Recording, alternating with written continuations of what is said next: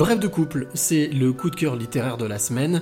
J'avais évoqué ce livre avec Aurélie Mitojanin. Marc Hillman, son auteur, nous parle de sa passion, de son métier et de ce livre. Je m'appelle Marc Hillman et je suis euh, d'abord, j'ai été pendant une trentaine d'années compositeur de musique.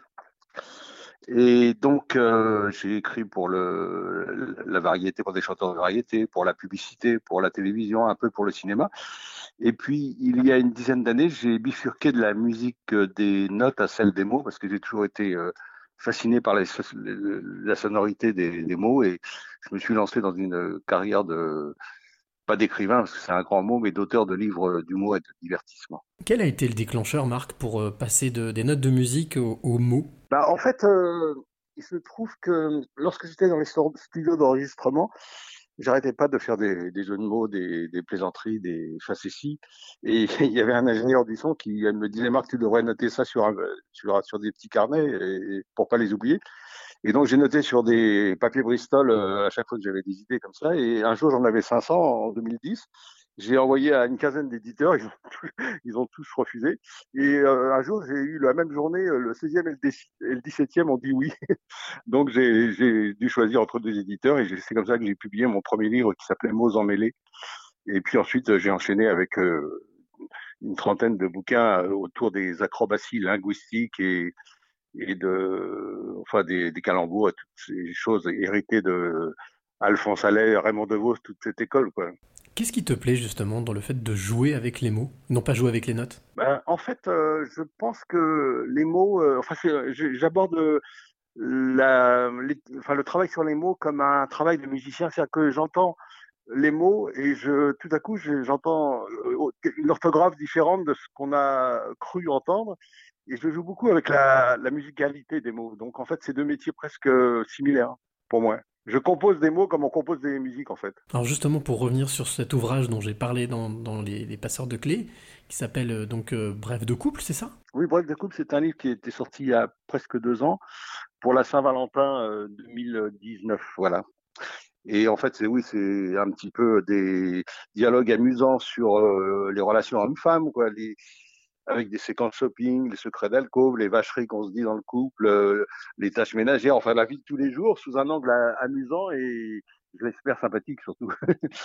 Justement, quand on, quand on lit ce livre, on, la question qu'on a envie de te poser, c'est euh, quelle a été ta source d'inspiration? Bah, Ma source d'inspiration, c'est la vie de tous les jours. Euh, euh, moi, je, je, continue donc à, à, saisir des dialogues ou des conversations à la télévision, à, la radio, puis tout à coup à, aller, à en faire une autre histoire, quoi. Et donc c'est comme ça que naissent les idées.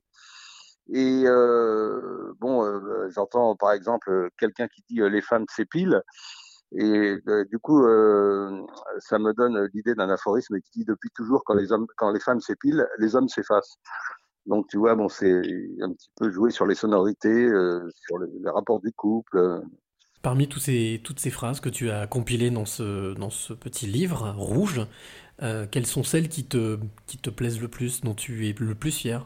Euh, Alors là, tu me poses une. Enfin, attends, il y en a une qui, euh, de mémoire, c'est. Ah oui, de mémoire, c'est les hommes courent toujours après les femmes qui les font marcher. Euh, il y a aussi euh, le baiser reste encore le meilleur moyen qu'on ait jamais trouvé pour contourner la barrière de la langue. C'est toujours très poétique. Euh, quel, quel, conseil tu donnerais justement au couple pour, pour peut-être, puisque c'était le sujet de ce podcast, pour durer? Est-ce qu'il y a une recette d'après toi? Ben Moi, je suis marié depuis 33 ans, donc je pense que j'ai une recette j'ai peut-être des recettes que j'ai appliquées euh, volontairement. C'est, euh, je pense que il faut euh, renouveler tout le temps le, jeu amoureux, surprendre l'autre, et puis surtout cultiver la joie. Moi, je suis quelqu'un de très optimiste, donc c'est vrai que ça aide beaucoup aussi. j'ai pas du tout un naturel dépressif ni anxieux ni tourmenté, donc je pense que ça, évidemment, ça favorise les rapports conjugaux. Alors j'ai une dernière question pour toi, Marc.